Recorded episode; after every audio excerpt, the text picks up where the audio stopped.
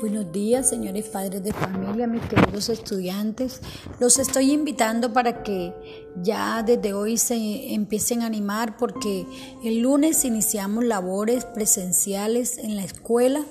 Esperamos que, todos se sientan dispuestos. Eh, vamos a trabajar eh, por dos grupos trataremos de, dividirlos en, lo menor posible para que no tengan, para que se cumpla el aforo.